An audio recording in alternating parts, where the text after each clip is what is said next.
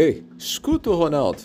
Você já se sentiu desrespeitado por alguém que tinha mais poder do que você? Você já se perguntou por que algumas pessoas usam o poder para impor suas ideias, silenciar pessoas, opiniões, sentimentos das outras pessoas? Se você respondeu sim para uma dessas perguntinhas, escuta só uma citação que eu tenho para você do escritor e psiquiatra Augusto Cury. Ele diz assim: Quem usa a relação de poder para impor suas ideias não é digno do poder em que está investido. Uau! Fantástico, não? Quem usa a relação de poder para impor suas ideias não é digno do poder em que está investido. Gente, o poder pode ser usado para humilhar, para prejudicar pessoas. E de forma às vezes um pouquinho mais sutil, o poder pode servir para silenciar as pessoas. O poder, por vezes, cria a ilusão da sabedoria. Se eu tenho poder é porque eu sei mais. Geralmente tem poder quem ocupa uma função tida como superior na hierarquia da organização, na hierarquia social. Por exemplo, nas igrejas, pessoas que ocupam funções de líderes de departamento, ancianato, presbitério, pastores. Nas empresas, nós temos gerentes, supervisores, tem um professor, que é aquele que detém o poder na sala de aula, tem o político que ocupa uma função pública. Enfim, em diferentes lugares o poder está presente em função de uma determinada posição. O dinheiro, é claro, também garante poder, porque se a pessoa não manda, ela tem dinheiro para influenciar quem manda.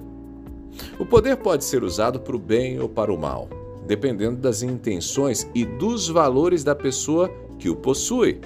Quando alguém usa o poder para impor as suas ideias, sem levar em conta o que pensam as outras pessoas, está cometendo um abuso de poder. Esse tipo de comportamento revela falta de respeito, de empatia, de humildade e principalmente revela arrogância, prepotência. A tese né, de que a pessoa sabe mais do que as outras, por isso ocupa a posição que ocupa.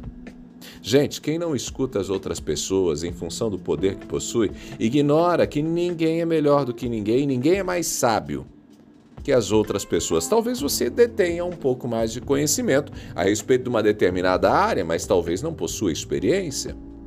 Gente, quem faz uso do poder para atropelar as outras pessoas, seja humilhando ou silenciando, ainda não entendeu que o poder só faz sentido se usado para beneficiar as pessoas, para melhorar as coisas, para criar oportunidades.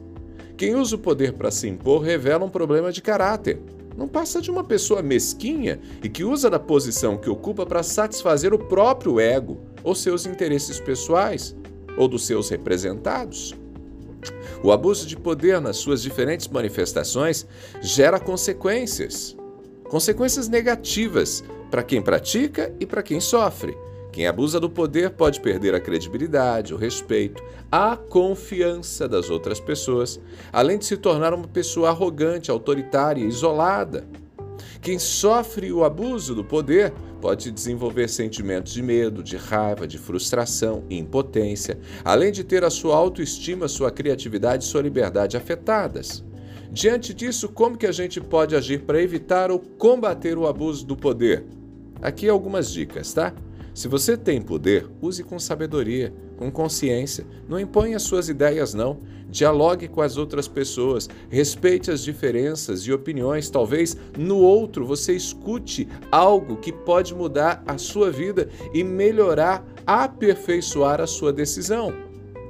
Se você não tem poder, não se submeta ao abuso. Não aceite ser tratado com desrespeito ou com injustiça. Não se cale diante das situações que te incomodam, te machuquem. De forma respeitosa, confie em seu potencial e em seus direitos.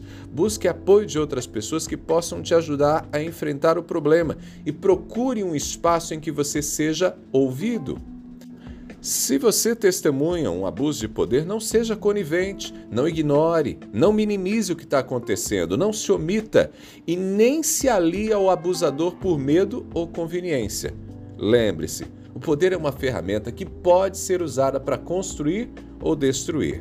A melhor escolha sempre será exercer o poder para servir, como nos ensinou o Senhor Jesus. Eu sou Ronaldo Neso, estou te esperando lá no Instagram arroba Ronaldo Neso, arroba Ronaldo Neso, lá no Instagram. A gente se fala. Abraços do Ronaldo.